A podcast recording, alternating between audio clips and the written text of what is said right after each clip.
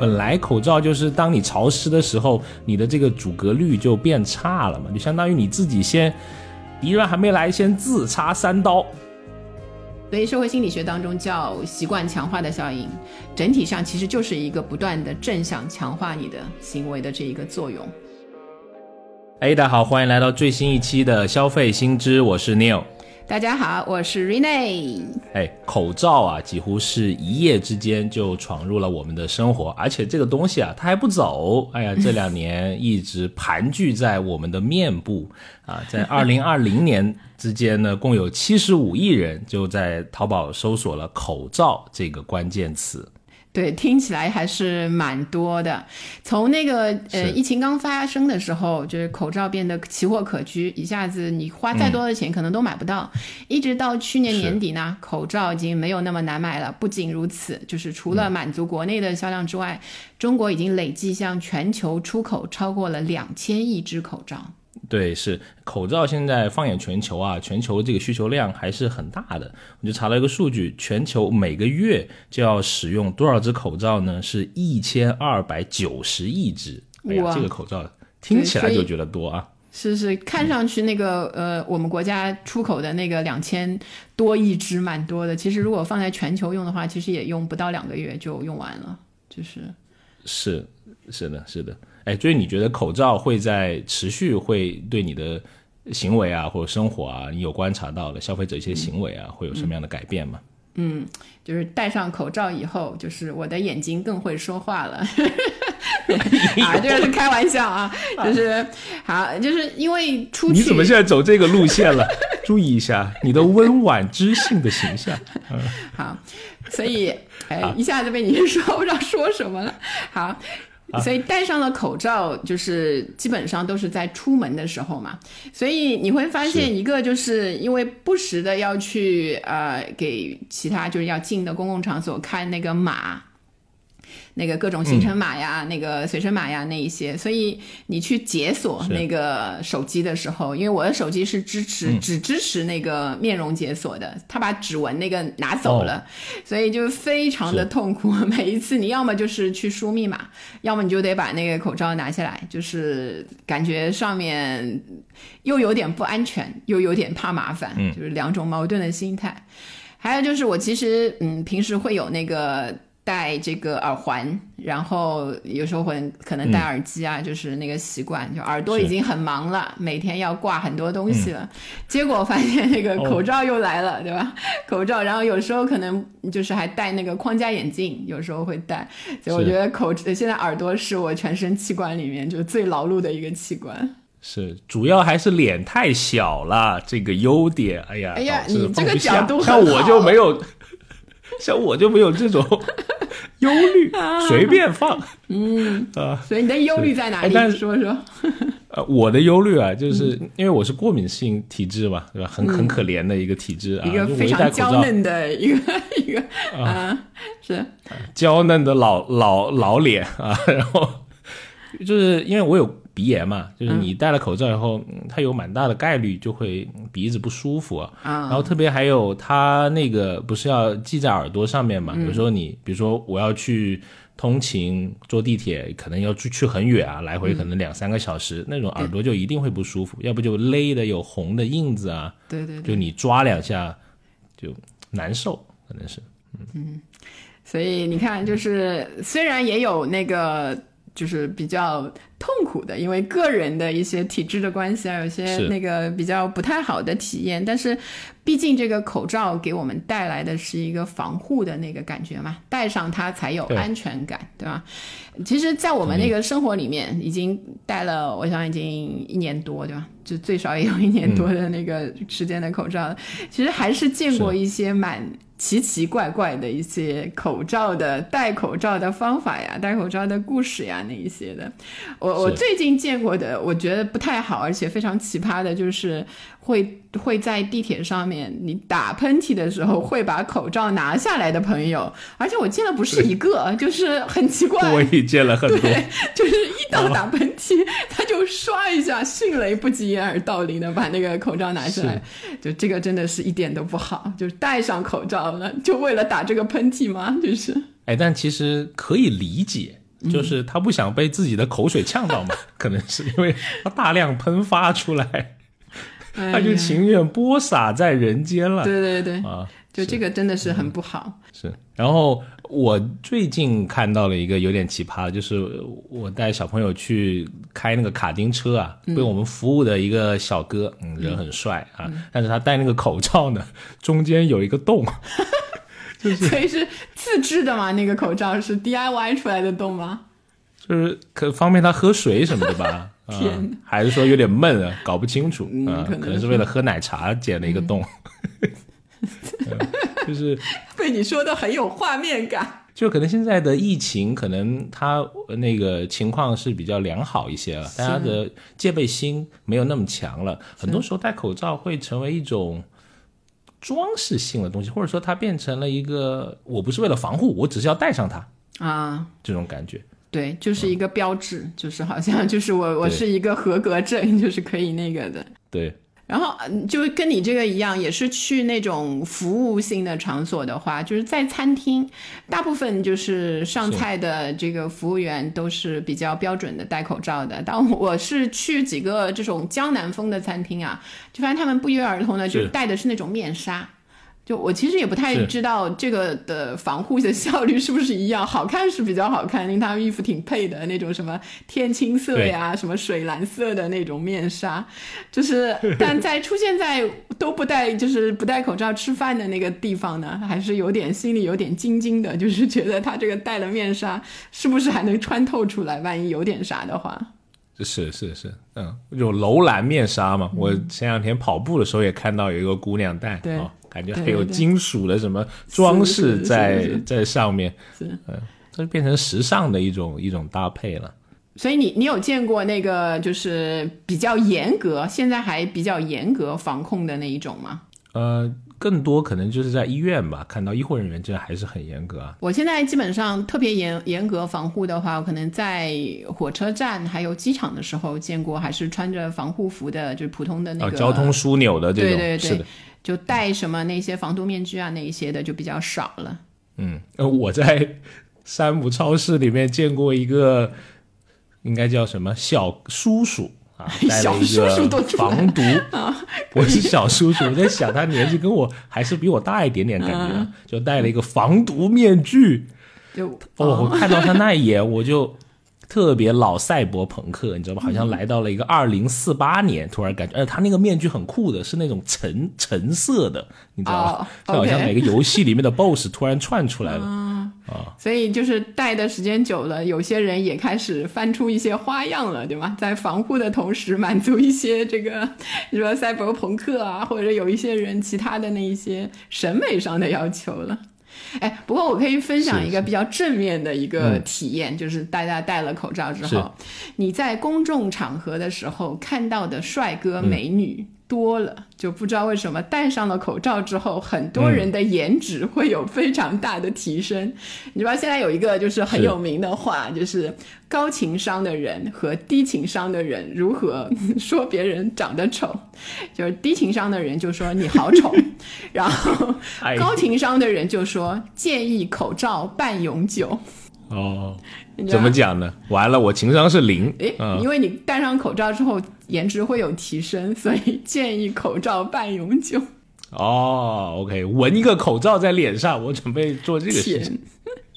啊，是。哎，其实我突然觉得，比如说我们是由于一个公共卫生事件，然后突然养成了一个之前没有的这种习惯。哎，这种在心理学上面有什么讲法吗？呃，其实是有，它其实是一个叫做习惯强化的效应。呃，CDC 就是世界卫生组织的研究是表明嘛，所有研所有去影响这个健康的因素里面呢，有百分之六十是和生活方式还有你的行为相关的。好的生活习惯和行为当然会让人的身心更加健康。然后因为疫情，人们希望就是隔绝病毒啊，拥有比较好的健康的身体的话，所以。这一些呃戴口罩的习惯会连同的一些其他的习惯被不断的强化，就包包括你每天啊洗手的次数增多呀。回家吃饭的次数会增多呀，都是一个连带的一个效应。然后这些实际上在你的生活中是有一些正反馈给你的，体验到好习惯带来的这个快乐，然后产生一些就是激励你、激愤的心情，增加自信心，然后强化你下一次的行为。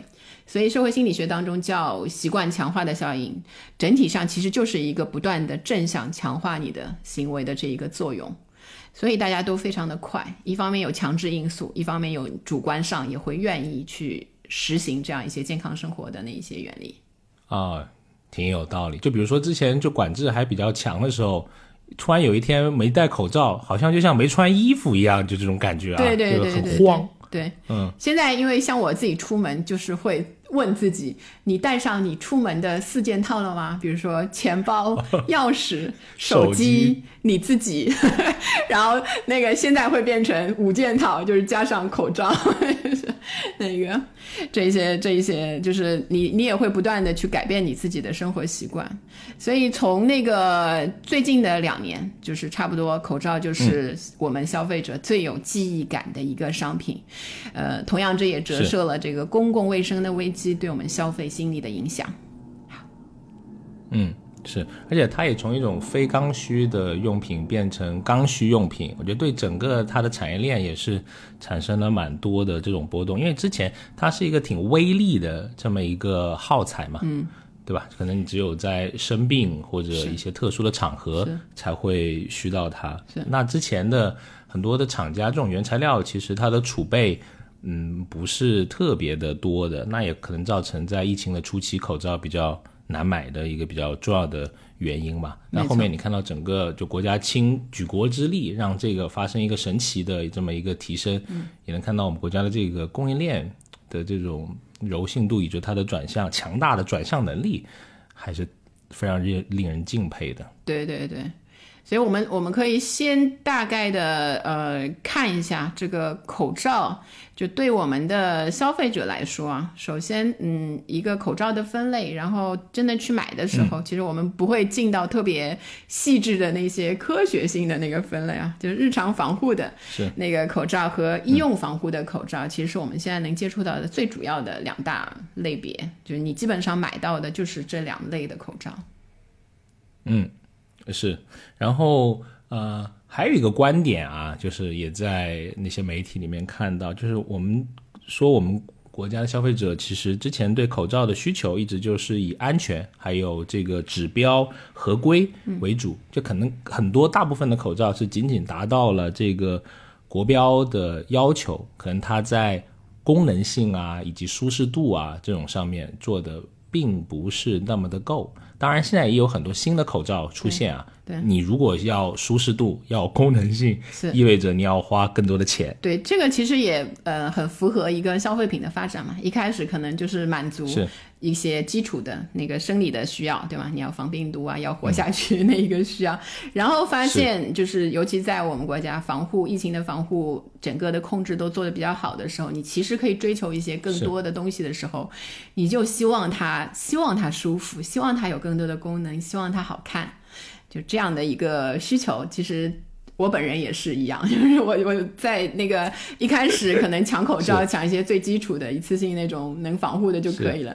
现在我也拥有了很多款不同的口罩，对吧？你肯定比你的那个款式要多一些。待会儿仔细聊聊。是是是，所以我也愿意花一点钱在买口罩，买的稍微跟人家不一样一点的那个上面了。嗯，是，哎，所以啊，有一个小提问。你知道 N 九五和 KN 九五有什么区别吗？比如说这个 N 和 KN 是代有什么区别？九五代表什么？N 九五和 KN 九五有区别吗？居然 我一直以为是同一个啊！那个九五我大概知道，好像是那个病毒的通过的什么那个过滤的率比例啊，那个百分之九十五的那个意思。其他的 KN 和 N 我就愿闻其详。来来来。啊，难得在你面前掉个书袋啊！就是 N 啊是美国标准啊，KN 是中国标准哦。只是这两个区别呃，当然了，你在中国也可以生产 N 九五，你就是符合那边的标准就可以了。就是每个国家不同制定的标准。嗯，对，什么是九五呢？嗯，呃，你讲了一部分。嗯，其实这个九五呢是指非油性颗粒物啊，它不能通过百分之九十五的情况。是，什么叫非油性颗粒物呢？这个我觉得消费者没有油性的 啊，你说你说，就是就是没有油性的颗粒物。对吧？啊，就比如说，举个例子啊，就是你炒菜油烟很多，你戴一个口罩没什么用，依然会进去。哦。你说这个点，其实就想说，其实口罩的认知门槛啊，我觉得是挺高的。是的，是的，对。其实好多人就像我一样，就是在普通人里面，我觉得看过几篇文章，尤其是因为疫情刚开始的时候，会看一下那个口罩文章，已经算有一些一定的积淀了，就是了解一些皮毛的东西，觉得哦好像够用了。但所以也就生活当中有一些人戴口罩不标准啊，或者是那个你知道，就是脱下口罩打喷嚏的朋友啊，就是还是不是那么少见，就是。他也有他存在的这个理由，还是希望他多大家多了解一些，就是消费之前你也去了解一些知识，其实也挺好的。是，因为不同场景下，就真正要聊这个东西，很多也到我的知识的盲区了。它有不同的场景啊，不同的型号，不同的应用，很多标准的，其实。啊，你只要随便翻一翻一个口罩生产的目录，很多口罩你闻所未闻，就它在特种的工作环境下，它就需要戴啊那样的口罩。那我觉得普通消费者，我们只要分清两个就可以了，因为跟你花的钱有关啊。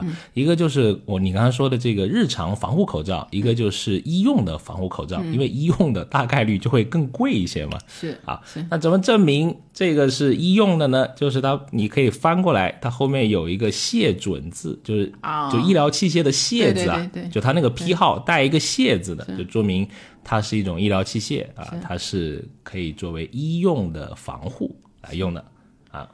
所以就是找准那些，我看到还有一些就是好像有一个标准，就是它有各对，我不知道这个是不是有各地不同的，还是那个一个统一的标准。以前就是我记得。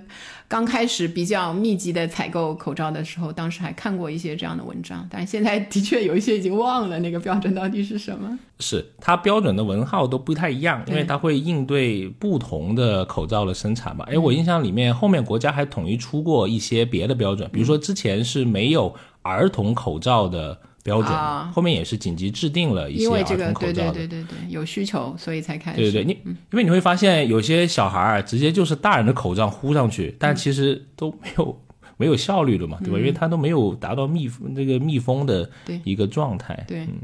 所以说到这个不同的那个口罩，就包括儿童口罩，后来的那个有标准出现嘛？看那个口罩一开始的那个价格到现在的价格，其实还是挺能体现出，就是我看到有很多人写那个口罩经济学嘛，就是大家有兴趣可以自己去看一下口罩的价格折射了那个一个供应链啊、需求当中的关系啊，各种这个这个经济学里面的原理，就是肯定薛兆丰老师都可以在这写一个那个八千字的长文，然后特别那个精辟的那个，所以像这些我们这里就不赘述。住了，就是我自己一开始，嗯，比如说我观察了一下，就是光从一个那个消费者的角度，一开始，比如说两到五块钱一个，我们就觉得蛮合理了，因为那个时候特别特别难买。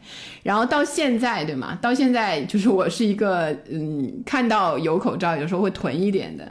我看我囤的最便宜的，可能折合下来大概是。呃，十几块钱五十个，甚至有一次就是我没找到记录，但是我 我记得好像有买到过十九块九一百个的那个一次性口罩，十九块九一百个，还要什么自行车？你说对吧？都便宜到这种程度了，非常就是让我也觉得呃，就是这个价格的跳水啊，就是其实是非常多的那个程度的在在在打折，就是如果以消费者角度看，就是这个便宜的不得了了。所以为什么就是它那个就刨去这个经济学的那个原理，它本身的那一些成本，然后还有一些客观的那个影响，是不是让它的定价会比较的低了呢？嗯，可能有一个就是它其实做这个东西不是一个门槛特别高的。对吧？可能对，大概你也看过，比如说之前就有一些投机的人会去买那个口罩机嘛，对吧？相当于有段时间相当于印钞机啊，这个有点可怕。就那个时候的比较早期的疫情早期的时候开始的新闻，看那个，其实口罩的那个嗯组成部分最重要的核心就是那个熔喷布。就那个东西，如果搞到那个原料的话，其实配上那个口罩机，对吧？你就三层合一合，然后团儿给它一装，好像感觉很简单。哎，被我一说，怎么怎么技术门槛又变低了，感觉。所以你说有图纸，其实大家都可以组装出来，是吧？就这个意思。就是如果你有原来机械合适的零件的话，按照那个图纸就能装出一台口罩机来。是，哎，我专门看过一个。一个小的纪录片啊，就是就是那个人本来他是做数字货币的，也是一个有有投机行为的吧。对对。然后他们又有一帮人就去那段时间就去投机去做生产口罩，口罩，嗯，他就记录了他怎么去找这个工厂啊，怎么去买这个口罩机啊。我那个时候都是感觉都是跟那个开翡翠石头一样，就是有些图纸是 几万的，有些是几十，有些是几十万的。为什么？就就这个市场就变成一个就完全供方的市场嘛，你又不懂这个东西，那你不就是就盲人摸象嘛？就有可能摸到一个大腿，也有可能摸到一个雷。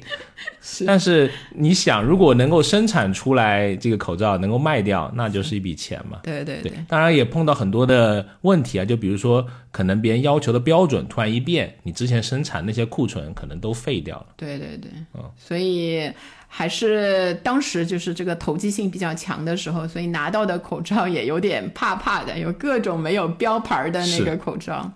所以当时我记得那个你说这个技术比较简单嘛，就是好多的车企，就是我们的什么五菱之光、五菱对吧？五菱、比亚迪这一些公司都开始那个做那个口罩。我其实当时也有点奇怪，后来我们当然也讨论了那个五菱。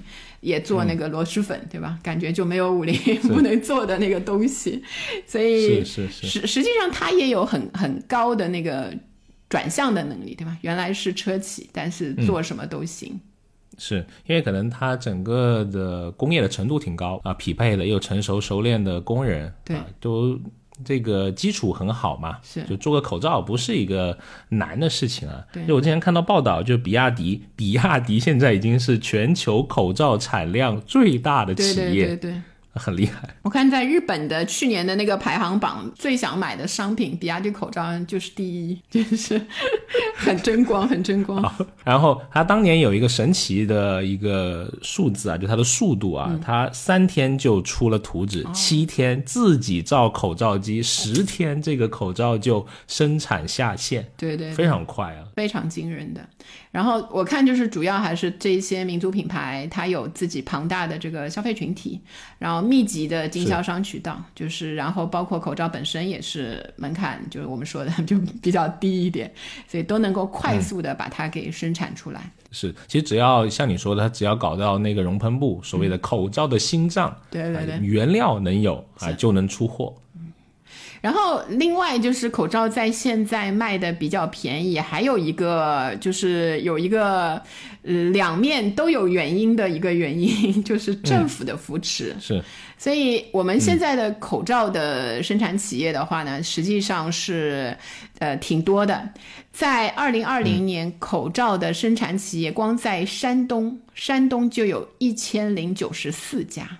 其实是非常厉害的一个数字，然后它是全国的榜首，然后整个山东的这一个生产的能力，口罩的产能就占到了全国的十分之一，所以国家有一些那个扶持的政策，但是另外一面呢，因为这一些扶国家扶持的企业，它的口罩作为一个低值的耗材，会被纳到国家省级的集中采购物资范围里面，所以统一招标。然后让它的这个口罩企业的利润空间就会比较的小，所以整个上面它的呃成本，然后加上一丁点的利润，所以整个到我们手里现在的价格就是还是很合理的。然后又因为大家的产那个厂多嘛，竞争也比较大一些。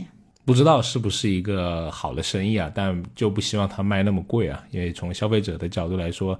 它现在感觉已经是一个民生用品了，是对吧？就跟跟它之前的这个产品的属性还是有些不一样。可能之前你一年甚至甚至十年都用不上一次，现在每天都要用。对。嗯，这个应该有一些管控在这个里面。是的，是的。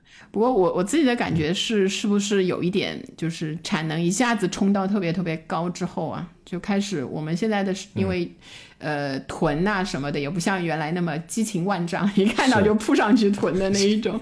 我现在家里囤的确实也够用一段时间了，也不会就是老是保持着这一个旺盛的购买力去买了。整个的那个销量可能会渐渐的趋于平稳而向下。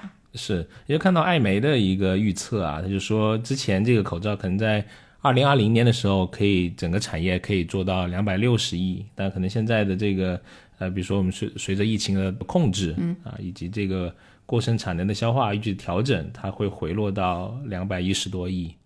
这样子还是有一个回落的空间吧。是是，就是，呃，大家的消费也从原来的这个野性消费，这个是非常真的非常野性，就我自己我也觉得自己非常的野性，然后到一个相对比较理智的，就是因为你也知道那个使用的那个量是多少，频率是多少，然后对国家的防控也很有信心，也不会有这个特别特别野蛮的那个囤积开始。嗯，确实的。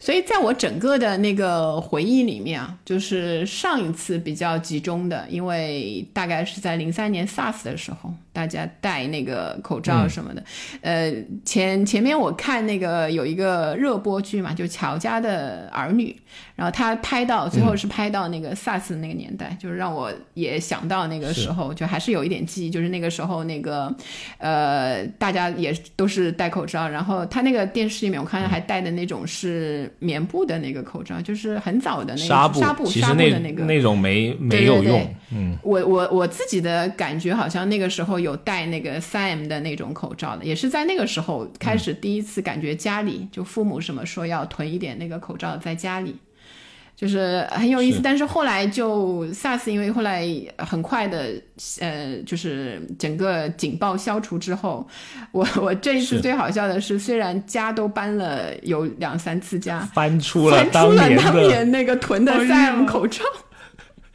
就后来没有养成那个戴口罩的习惯，好像只是比如说，呃，你感冒的时候去上班，你可能需要戴口罩。然后还有就是比如说脸上长痘痘或者什么，就是你不想看到让人家看到，那个时候才有那个。还有我自己就是秋就是那个花粉过敏的时候会戴口罩，其他就是没有任何的那个口罩。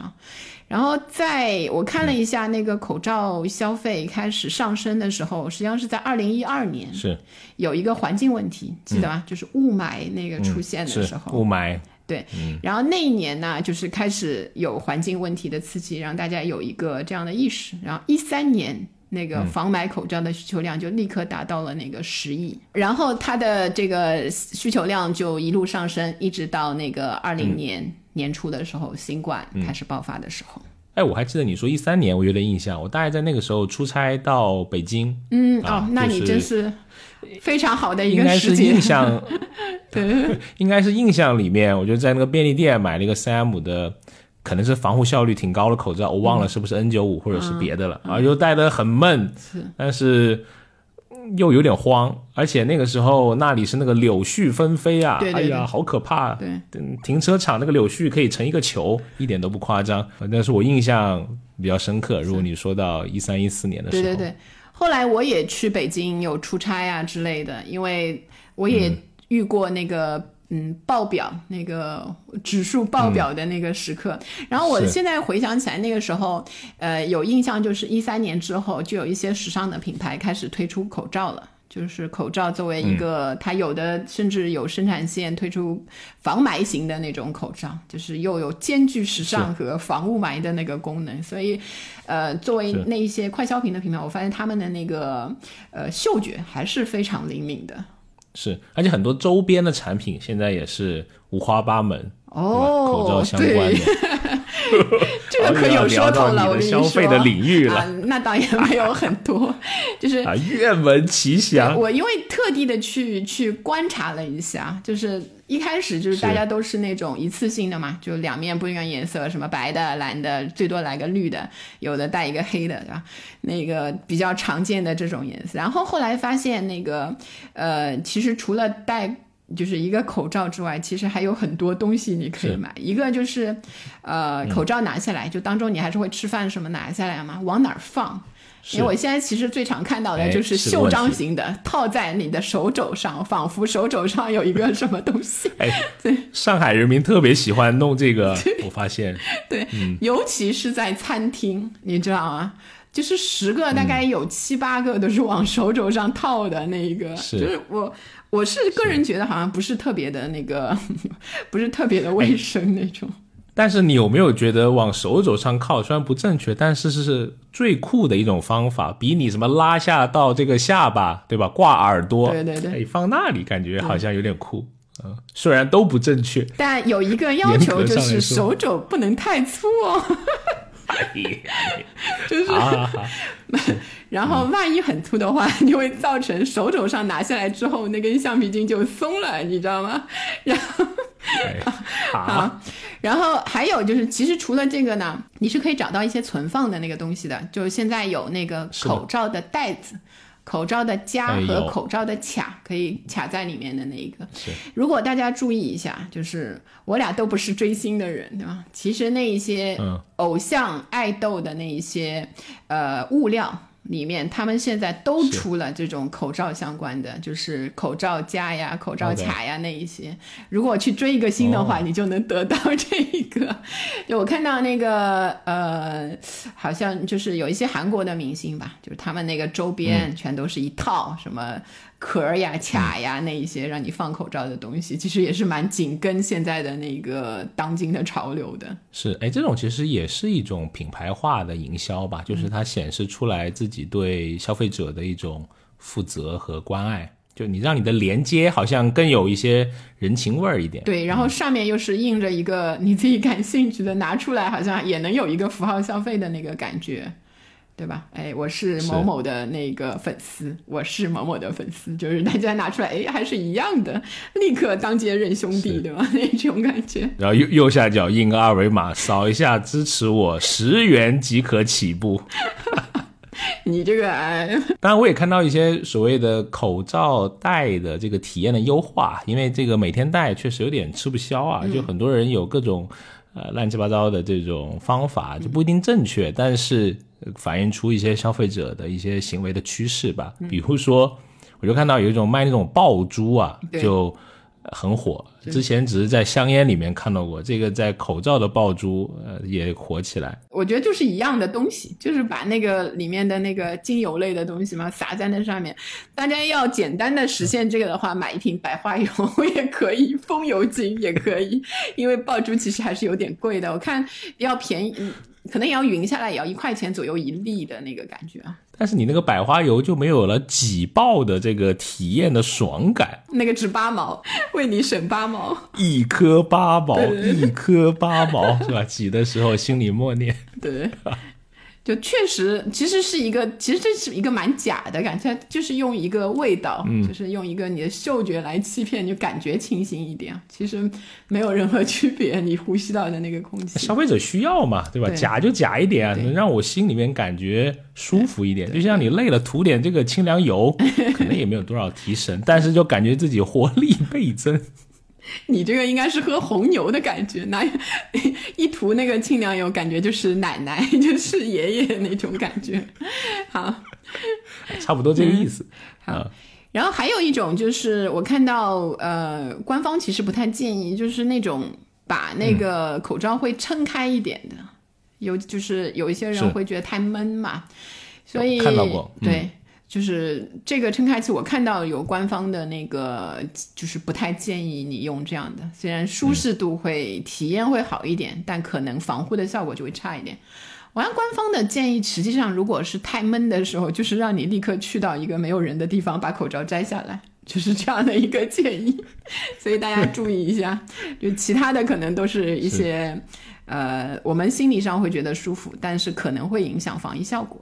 是我感觉那个爆珠可能也影响这个阻挡效率的，呃，这个我就不太清楚，就因为它其实就散发出气味的那种感觉，是吧？但它有没有液体嘛？就相当于就把你口罩，因为本来你对对，本来口罩就是当你潮湿的时候，你的这个阻隔率就变差了嘛，就相当于你自己先敌人还没来，先自插三刀。嘣嘣嘣，挤爆三颗，很香香。但是你这么一说，阻隔效率降低，我决定省这一块钱了。哎，还有一些功能性的吧，对吧？哎，聊到我们最喜欢的功能性，对对对，是吧？但我都没用过啊，什么比如说电动口罩啊，就两三百块钱一个，我就觉得有一个马达子。在那里想有点怪。有一个朋友戴了之后，在我旁边，就是我跟他就是逛街啊什么那天的时候，他也很厉害，就是一直能戴住这个口罩，就感觉旁边时刻有一个小马达在催促你人生苦短，你知道哒哒哒哒哒哒哒那种。嗯，防晒防晒口罩我也用过，就是女生可能会更敏感一些。就这里有一个小知识，也是我就是后来学到的。普通的口罩，这种一次性口罩，虽然呃能遮住你的大半张脸，很多小脸的美女可能能遮住你的大大半张脸，但是它不防晒，是，就是它其实是没有防晒效果的。呃，我是买另外买了那个防晒口罩，但之前如果去公众地方的时候，我还是把它就是。再戴一层嘛，如果在外面的话，我就把里面的那个那个就是一次性的那个医用口罩拿掉，在在里面如果还是灯光很厉害的话，我就还是两个都叠着戴，其实是蛮闷的。我后来在想，这个防晒口罩其实也蛮贵，我买的一个国产的一个国潮的一个牌子，也要快一百块钱一个，就感觉上不知道是不是智商税啊。就是 这些口罩迭代的话，是真的很闷。就是大家买之前可以三思一下。就你遇过不闷的口罩吗？呃，没有，那种就估计防护效率不怎么样了啊，薄薄的。对，嗯。但是你说这个不知道是不是智商税？我觉得，呃，如果满足了你内心的一部分消费心理，你觉得合适，嗯，那就是一个可以去做的事情嘛，对吧？难得买到开心。倒是也有道理，发现是智商税了。但是还有一种，我觉得就就是我看到有一些运动品牌啊，其实也出口罩啊，有点怪。就是我看到运动跟戴口罩 本身就有点有点怪，是而且它会怎么说呢？就是说，比如说它一些材质啊，它会觉得让你就是很清凉嘛，很凉爽嘛。防护呢有作用吗？那么清凉，是不是最好还是不要戴了？呃，打一个问号，而且也不也不便宜啊，也差不多两百块钱一个。对对对，所以就是会不会买，就是在你，就是如果考虑到你考虑一下它的作用本身的防护的作用，跟呃戴口罩的本身的舒适感，你在运动啊或者在走路啊那些晒太阳的时候的那一些，呃是不是相悖？如果你觉得开心，就按照 Neil 老师说的去买吧。别别别，不是我的，不要让我又变成手有去这种弄事情的人。但是还有一个我觉得挺有意思的，就是它也进入了我们平时的互联网的生活，对吧？就是 emoji 的表情也有专门一个戴口罩的啦，对，也有一些人的头像，微信的头像，有段时间变成是有口罩的了，就是口罩。它本身的这两年的这个消费趋势，除了这个作为一个常规产品，对吗？它的周边产品开始辈出，出现了很多多种多样的。是。另外一个就是在消费者这一端呢，我们有了这个周期性和囤积性消费的特征。周期性就是虽然我们的呃整个国家的防控做得很好，但是零星的疫情的出现。有时候仍然会让我们有产生一些这种消费的冲动，就比如说听到哪里或者是附近啊有一些疑似啊什么的，我立刻就会有一个感觉要去囤一点口罩这一些东西。然后还有就是有时候看到呃网上有的推送啊，或者是那个有一些 app 里面有一些说啊这个今天口罩什么就立刻就是下单，因为也就是几十块钱的东西，好像也不用考虑，立刻去囤积。所以在在消费者一端，这个囤积性消费的特征还是挺明显的。这个跟我们一开始就是非常难买口罩的时候，其实是有蛮大的区别的，对吧？嗯，是之前就是一货难求嘛，对吧？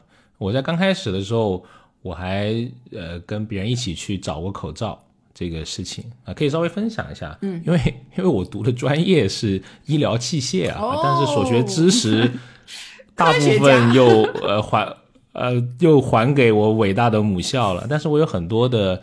同学啊，现在都是在这种呃各大的公司里面上班嘛。我们当时就有是是我朋友的一个一个企业，就是他有员工就有一批就滞留在武汉了，就他就在刚开始的时候就拿不到口罩，然后他们就很想去呃帮助这些人，然后去团一波这种口罩嘛。是。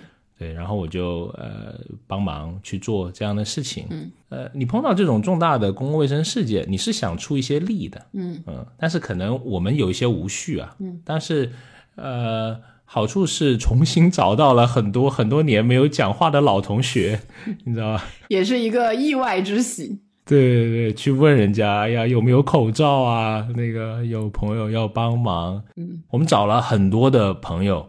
都没有能够囤，因为当时他想要一万只口罩嘛。嗯，现在你听起来这这个量是，嗯，其实不算什么啊，但当时就很难。嗯，所以后面我看到朋友圈里面随随便便卖什么一百万只口罩，这个人直接删掉。啊，就没，就是当时的虚假信息也是满天飞啊，那一些那个。对啊，就我在一线的这些人，他都弄不到，你凭什么能弄到一个一百万的啊？删掉，对，所以清理了一些人在朋友圈，耳根清净了，嗯，也是一个消费品，帮你那个对吧？认识了一些人，折射出了一些社会现象，当当时的特别有那个显著的特点的社会现象，是的。是的，所以成为了这个常规消费之后呢，就是我们之前说到的，就是我们已经不再满足于平平淡淡，对吧？防护能力最好的一次性，不管是外科啊、医用啊，或者是普通的那个一次性口罩了。我们希望它更时尚一点，然后各大品牌开始。开始蠢蠢欲动，对吧？有一个，比如说玩点不一样的，对对对，这个你其实，在小红书上也能看到嘛，大概是三千多块一个口罩，对吧？当然，他也很老实，他就会在里面附一个说明书，跟你说本本产品就是一个时尚配件，没有那个那个防护病毒的那个能力，而且本产品可以放在洗衣机里洗，你自己掂量一下。就最后一句是我加的那个，就是你自己想一下，就是好是挺好看的，就是有一个满是 logo 的。这个口罩，嗯，大牌的。相比之下呢，其他的一些那个品牌，我看到那个海淘的话，你可以看到那个 g o m o n de Garçon，就是川久保玲的一个口罩，好像大概是卖那个十六美金一个，所以我觉得这个价钱还可以，而且它因为就是一个。呃，好吧，你都认为这个合理了。好的，不是你跟那个三千八相比，就觉得 还好，就是就是一个红心嘛。当然，它印的东西也少一点的那一个，所以然后还有各种比较时尚的，就是明星会戴的那个口罩，就会受到大家追捧，就类似蔡徐坤啊、肖战啊、王一博啊、龚俊啊，就是那类似那一些那一些如数家珍。我没买啊，就是买不起。所以他们一戴的话，真的会有人会去问他戴的是什么，然后他们自己也会出一些周边，就是那个他自己口罩那个，呃，这还是蛮有意思的。就是大家追追星的时候，同样也是，而且很有意思，就是说一个就是擦边的那个感受啊，嗯，就很多人在。很就是明星的戴口罩的那个照片，戴口罩戴帽子的照片里面，就能一眼认出这个明星，也是蛮厉害的。就是我是感觉，因为我有一点。我有一点脸盲，就是 认人的话，以前都是按按照那个发型啊、衣服啊什么那去认嘛。现在戴了那个口罩之后，反而就是我觉得大家的水准被拉低到跟我差不多，因为也就露出那个眼睛嘛，就比较难难认的那个状态。但如果你戴上帽子之类的话，真的很难认到人。但是粉丝很厉害，就是口罩也挡不住你们的观察力。可能别人的眼睛会说话，哎，是我是我是我，对对对对。对对，有这个意思。呃，挺早一段阶段，其实淘宝就有出，比如说他会写这叉叉叉明星同款口罩，对吧？日本那个那个品牌，还是 P 打头那个品牌吧，有段时间还挺火爆的。对对对，哎，那个时候好像也就是明星爱戴口罩，明星就怕你不知道他是明星，一戴那个口罩我就多看一眼而且一定要戴黑色的，就是远远就看到是一个人走过来了。哎呀，这个对对对，欲盖弥彰。然后还有最近我看到时尚类的那个小配件，就是口罩链。嗯，我不知道你用过吗？我有。我。我不太可能用这种东西，您说一下。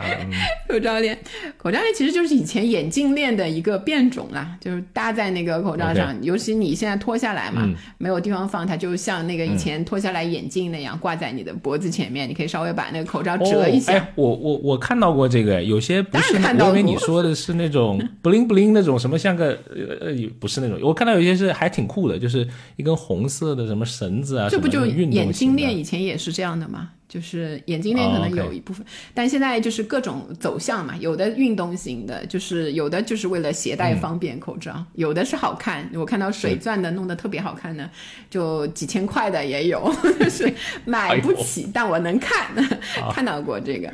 所以如果你在淘宝上搜的话呢，大概也是五到五十元。我大概搜了一下，大部分只落在五块钱到五十块钱，也是比较便宜的，算是单品。是。然后如果你海淘的话，可能还会。贵一点，就是有一些有品牌的，可能要到几百块钱的那个那个口罩链。就我看，就是呃，也是一样，因为你戴下脱下来之后呢，你就裸露在空气当中，实际上也不是一个太好的一个建议的。但相对来说，你只是解决那个方便携带的话，还行。是分享一个，就是我有一个很省钱的，就是买口罩的时候啊。买单个包装的那个包装本身就是我存放的地方，但你拿出来之后就是受到污染了，你那个包装。这这个几我们被我杠到了，被我杠到了。有限的条件下做最优解。毕竟你是一个学医疗器械出身的人，怎么能这么不讲究呢？哎呀，好有压力啊！这个 对不起我的导师，快又要向我也是发表过论文的人啊。哎呦，哎呀，那个没有发表过论文，你你就拿不到那学位，你以为我不知道？真是 啊！好，哎，还有一种是，比如说现在时兴的一些活动啊，一些呃比较潮的事情出来，也会有呃这种与之匹配的口罩，比如说春晚啊，对，比如说奥运会啊，是是是，对吧？都有同款口罩。哎我都还挺想要的，但是后来听说就是全是盗版，就买不到，除非有人就是送你那个正版的那个，就没有那个渠道。是的，是的，又可以删朋友圈的一些人了，那种说什么大量出售春晚口罩，就你看，就是消费者这一端嘛，对于这种。就是又融合了现在的就口罩作为一个必需品，对吗？又加上了一些国潮呀，一些那个爱国的那一些意义啊，或者一些符号类的东西的，还是挺受追捧的。我看到有些人还搞口罩 DIY 呢，就跟手机壳。一个道理，上面上面搞点什么小钻啊、小花啊，就是有画个东西，对小夹子啊什么可以放在你的口罩口罩上面的，就是看起来虽然大家都是千篇一律，对吗？五毛一个，你那个看起来就两块五，因为你有一个小水钻。就是好的还是有有有一些，我看到也有一些那个人教嘛，怎么去 DIY 一下。尤其到了冬天，实际上你可以在那个口罩的就一次性口罩外面放一个就是保暖型的口罩也是可以的，你那样能戴得住。那外面的那个你就可以自己搞一点小花样，显示出你个人特色，心灵手巧。我我想到了，下次我要把我们 logo 那个贴纸啊给它糊上去。嗯，挺好看的，远远的，红红的。对，嗯，可以。然后放一个二维码，就是那个，然后就是很多人拿着二维码就搂了，就是我扫一扫，让我扫一扫。别别别别别。嗯，好，然后我我我发现啊，电视里面看到的出镜的人。他的口罩会跟他的衣服开始配颜色了，就是包括生活里面有时候看，我那天看那个小红书，那个霍汶希，就是那个香港一个很出名的那个经纪人嘛，英皇的经纪人，对，然后他就是介绍自己的那个随身携带东西里面，就是有一袋口罩，就不同颜色的。他说今天如果穿什么样的衣服，他就可以找到一个最相近的颜色来配。就是，所以你能看到，就是口罩作为一个常规的用品被赋予了时尚意义之后，嗯，就是大家会去讲究不同的颜色。如果大家记得的话，就是前面还有一部那个热播剧，哎，我怎么最近这么爱看电视剧？就是那个《扫黑风暴》，孙红雷老师，对，孙红雷老师呢在里面扮演的角色，呃，除了就是比如说角色本身的那个性格特点，还有他的眼镜，就给大家也留下了很多的印象。那有点多，是，就是配不同的，对吧？服装啊什么。虽然看起来都差不多，但每一副都不一样，所以口罩也有这样的趋势。我那天去那个 KKV 一个属于年轻人的黄黄的一个超市，因为它那个门门脸儿就是黄黄的，黄黄的超市，黄色的颜色这样那个超市里面，看到那个，嗯。那里面大概同时有三十种不同颜色的那个口罩。你可以买。这么多，对，就是各种的，只有你想想不到的，就是它没有它没有的各种颜色，单色的，还有小花儿的，各种，还有我其实我自己也买过，比如说联名的一些小王子啊，什么那个哆啦 A 梦、机器猫的那一个那一些联名，就是现在戴着觉得有点过于幼稚，但是 当时买的时候觉得很合理，就是哎，这么可爱的口罩能不买吗？冲动型消费了，哎呀，主要也是就是变成常规品之后，你就觉得它一直在用嘛，就是一直不会那个囤很多那种。是，不过人生又没有几次冲动就不完美了，对不对？人生难难得几次冲动，可以的。放在口罩上特别合理，对吧？有的人要去买什么什么什么，哎呀。但是我觉得还会面临一个可能有些头疼的问题，就是环保化的问题。对我看到一个数据挺难降解的吧？是你看到一个数据还蛮吓人的，就是去年一年，二零二零年有超过十五亿的口罩流向了海洋。但好像你能做什么吗？这个，比如说，其实我我自己我自己看到，就是我们小区其实之前在，呃，就是疫情的这个时候啊，还专门出了那种专门回收呃口罩的垃圾桶。嗯，但随着这个疫情在我们这里解除，就。已经没有了这个东西。是是，我自己呢有一个小贴士啊，就分享给大家一个一个做家务的人的一个小贴士，就是你用完的每天用完的那个一次性口罩呢，以前都是直接扔垃圾箱嘛。后来我也是听人家说的，然后试了一下还行，就是你每天可以拿那个，它比较厚，其实又跟那种用纸就是无纺布的那种感觉，就是你去擦那个你们家厨房灶。台的油污还挺好的，就当然就是你自己用的擦自己家的啊，就不要在外面收集别人的。就我自己用一下，就觉得好像还行吧，就是就是节约一些厨房用纸倒是可以。小天使送给大家，不负责任的。那你不是把你的唾液都擦在你们家这个灶台上面了吗？所以说我家的灶台嘛，我爱擦可以吗？就 是那个哦，香喷喷是吧？哎呀，就是。有着你特殊的印记，稍微稍微就是，其实就是一个那个当拿它当那个最后你纸巾有时候擦完，你可能擦擦桌子那个意思嘛，对吧？是，不过我觉得这个有一个是大家都可以做的，比如说你去接种疫苗的时候，你的这个口罩啊，就记得放在它那个医用废弃的垃圾桶里面。对，这个如果有这个的话，我觉得是我们能够呃随手是可以做到，因为我在。那个接种疫苗的时候排队，我经常看到人就随处就扔在是的旁边了。是的，这个其实会会产生非常大的，我觉得那种垃圾处理的压力。好，我们看一下，就是整个我们说的一些消费的趋势。嗯，然后其实随着这个口罩的消费的增高啊，其实有一些相关的消费会增加或者减少的。其实我们大概的给大家看了一下，就是这一些最近出现的增加减少的消费的品类。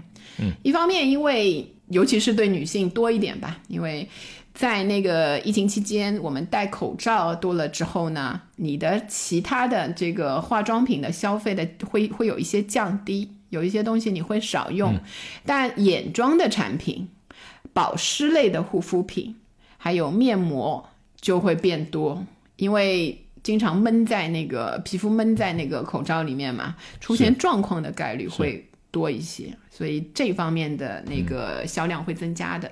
是，比如说还有像隐形眼镜啊、蓝牙耳机啊，对吧？就像你说的，这个脸太精致了，太小了啊，挂不挂不住那么多东西。不行，你不能用这样嘲讽的口气，这个太。我这是赞美，哪里没有嘲诚意讽啊哎？好，可以可以。对，然后如果站在女性的角度呢，我自己的个人观察，我还有不少的女性的这个朋友，因为戴口罩嘛，口红很容易被蹭掉。嗯所以他们去做了哦那个半永久的那个唇色，你知道吗？你你肯定不知道，多问了。对，我能想，就是就是染染染颜色，把嘴唇染颜色，你就不用那个用唇膏嗯了。然后你脱下口罩来，哇，就是很整整洁的一个涂完那个就是修饰过的一个一个脸，所以这方面的都会增加。是看到过，我朋友圈有好几个做这种医美的，哎呦哦嗯也具体不问了。呃，不问了，不问了，可能过两天也要删掉了。嗯 呃，说起来就是有些呃消费减少的，嗯其实是吧？比如说看到一个数据挺有意思的，就是呃西班牙的一个数据啊，他说呃二零二零年全球口香糖的销量是下降了百分之十四，就可能你戴着口罩不好嚼吧？对，就是嗯，一个是不好，还有就是因为用口香糖吃比较多的人，他会介意那个口气，就是他会介意那个口气。然后因为你有口罩，大家都有口罩隔绝的话，其实那个、那个、那个威就是影响力已经没有那么大了，所以它其实就会减少。嗯，然后还有一个就是很容易想到，就我们刚才说的半永久唇唇色增加，口红就会减少了。嗯，但有一个数据就是口红后来还是增加了的，就是随着那个口罩的整个的销售开始下降，就是去年双十一的一个数据啊，天猫的口罩是比疫情期间下降了百分之七十六点二四，就疯狂囤积的那一部分开始冷静下来了。是。所以在那个同时，就录到的口红的销量就开始嗯不断的上升了。像我们刚才也也聊了一些，就是口罩它本身也可以成为品牌跟消费者之间的一个联系的一个纽带啊。是它有些时候呃也是一些呃促销或者营销的工具吧对。比如说你买个买一些东西啊，然后就送你品牌的这种口罩啊，类似这些。对。我看到那个就是网上你说的那个硬通货嘛，它不但是硬通货，它还涨价了。就是那个呃蔡徐坤，他有一个杂志，好像跟他合作是拍的照还是，然后附送他的口罩。就可能是印有他的 anyway，就是那个他的头像。啊嗯。或者是什么那些，我也没看到是吗？然后会有人加价售卖的，就是有一些那个喜欢他的那一些朋友还是很愿意，就是就是同时也当然也促进了这个杂志的那个销量，对。然后还有很多的那个品牌，就是消费满多少，消费满两千送一个品牌口罩，当然不是那个三千八的，耿耿于怀。呃，当然，呃，比如说有一些呃酒店里面也会有什么防疫几件套，对吧？口罩也是其中的一个东西。是是是。更多就是一些品牌的延展了，消费者的关怀。对这个，我发现口罩是一个很好的切入点，因为我看到好多次这种类公益的广告，但是也是打那个企业形象的。他会先呃用口罩作为一个切入点，做出一个关心你的那一个姿态，然后再引导你消费。就比如说今天你戴上口罩没有？就类似这样的。我看有一个公益广告，比如说是什么、呃开心消费，口罩常备，就类似这样的，它促进用这个作为一个哦切入点，然后促进你的那个消费。还有我看到的很有意思的就是在口罩上面印上二维码，把口罩的本身真有人印啊！对，作为一个那个营销工具，我看比较多的当然不是那个直接戴在那个就营销人员的脸上啦，它是作为那个发给你，你就是如果当时正好没有口罩的时候、或者什么你，哎，你觉得拿一个、就有备无患的那种感觉。当然是不是戴，呃，反正他你拿到了他那个促销的这个像小册子一样的工具，就是他已经达到了他的目的了。是谁会愿意带一个有二维码的口罩出去啊？我我不能理解啊！对，就是有点那个。但如果比如说进地铁啊、进那个公交车的之前，是不是发一个这样？万一人家没带的话，对吧？那个还是也有可能。那你这个点还呃是，但是这种情这种营销，我觉得也稍微有点笨蛋，因为最早 最早啊。就是在微信的营销刚刚起来的时候，那个是在遥远的 二零一二还是多少年对啊？那个时候叫微营销，你知道吧？啊、不知道。那个时候就，嗯就我都去参加过那种培训，哎呀，特别傻，就是呃公司安排去的，去的第一天晚上就就是他包了一个酒店嘛，就是什么类似那种什么总裁班什么那种样子的啊。对对对。第一个晚上教你怎么扫二维码，说同学们你看这个叫二维码，哎，跟我以前那个电脑老师差不多。然后旁边旁边的一些老板说，哦，好神奇哦，这个。能够什么定点打卡。啊，然后呢？蛮好玩的，嗯，哎，然后他就有一段时间有一些营销就专门发那种带二维码的 T 恤嘛，就。就特别傻，就是谁会穿这种东西啊？嗯啊，对，而且而且我感觉对品牌都有一些掉价，是，就是大家要注意，就是印一个大二维码，是品牌要用现在要用口罩来做这个营销的话，可能天下都是难做的生意了，大家要注意一点。是，我觉得还是有一些。讨巧的一些方法吧，因为其实你用一些啊，比如说你做了一些有功能性的口罩，或者是说有一些有意义的，你即使不印二维码，消费者也会感知到你品牌的温度以及你的这种情感式的连接吧。是。对我倒是更愿意，比如说他用这样的一些呃更润物细无声的，送你一个正常的口罩呀之类的这样的方式来接近你，而不是急吼吼的拿这样的作为一个营销工具来逼近你。是，好，那我们这一期聊口罩就到这里呗。这种日常的消费品，我觉得也挺有意思的。可能后面几期我们也会做我们身边的一些有意思的消费品。啊，那如果你也喜欢我们类似聊消费的新数据、新趋势，以及分享我们在消费者行为研究中的一些体察，欢迎订阅我们消费新知这个节目。我们的更新频率呢是每周一期啊，当然你也可以加入我们的听友群啊，来跟我们进行更多的互动，可以加我们消费助理的微信消费零零七六六六啊，他就可以拉你入群了。啊，那我们就期待在下一期节目再见，拜拜，拜拜。学而时习之，不亦说乎？下回见。